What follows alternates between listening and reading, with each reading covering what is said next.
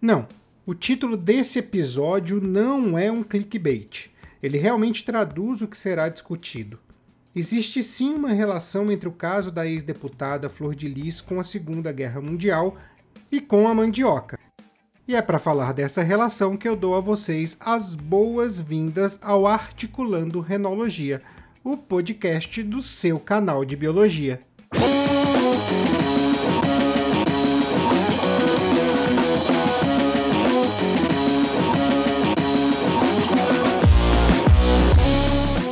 Dia 16 de junho de 2019, o pastor Anderson, marido da ex-deputada Flor de Lis, foi assassinado em sua casa com mais de 30 perfurações, indicando para o Ministério Público do Rio de Janeiro que se tratava de uma execução.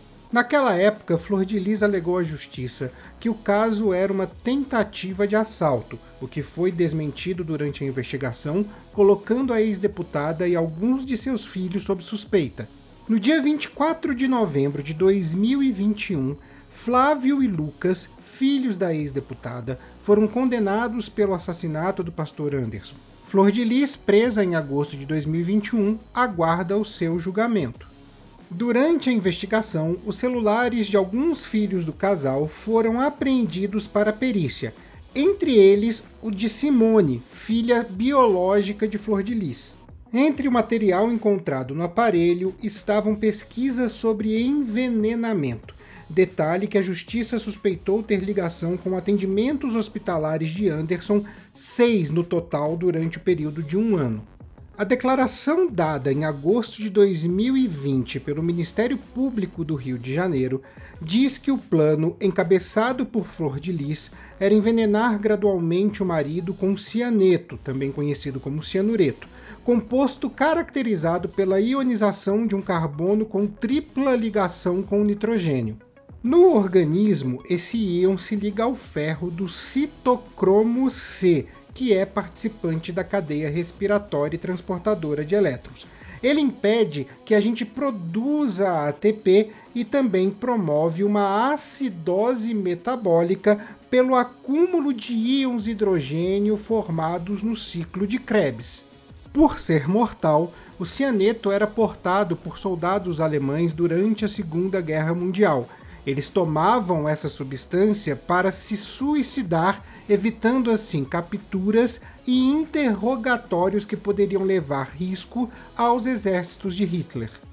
O filme Desconhecido, e eu não estou falando de um filme que ninguém conhece, sim de um filme cujo título é Desconhecido, é estrelado por Liam Neeson e mostra em uma de suas cenas um velho soldado alemão tomando cianeto para não ter que revelar os planos da organização criminosa que é antagonista da trama. Ainda na Segunda Guerra Mundial, também encontramos o cianeto como parte componente do gás Zyklon B, usado nas câmaras de extermínio, levando milhares de judeus, negros, homossexuais e ciganos à morte em nome da raça ariana, em um dos maiores genocídios da história da humanidade. Mas qual a relação disso tudo com a mandioca? É muito simples. Uma fonte de cianeto encontrada na natureza é a molécula conhecida como linamarina, presente na mandioca por toda a planta, na raiz, no caule e também nas folhas.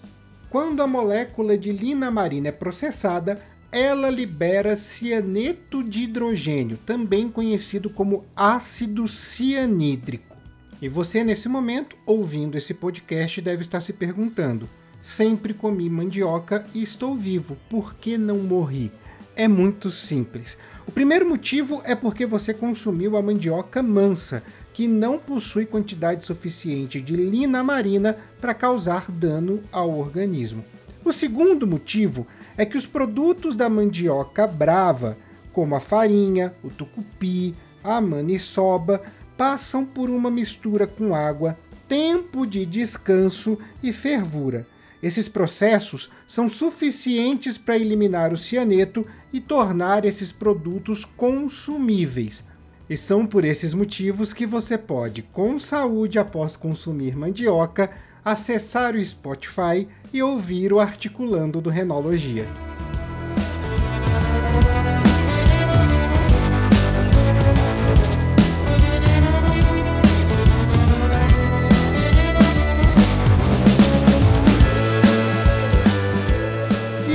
Episódio vai ficando por aqui. Lembro a vocês das nossas redes sociais, o Renologia no Twitter, no TikTok e no Instagram, e também estamos na Twitch e, claro, no nosso canal no YouTube, que a partir da próxima semana, do terceiro episódio do Renologia Articulando, também abrigará o podcast. Um beijo a todos e a todas e até a próxima!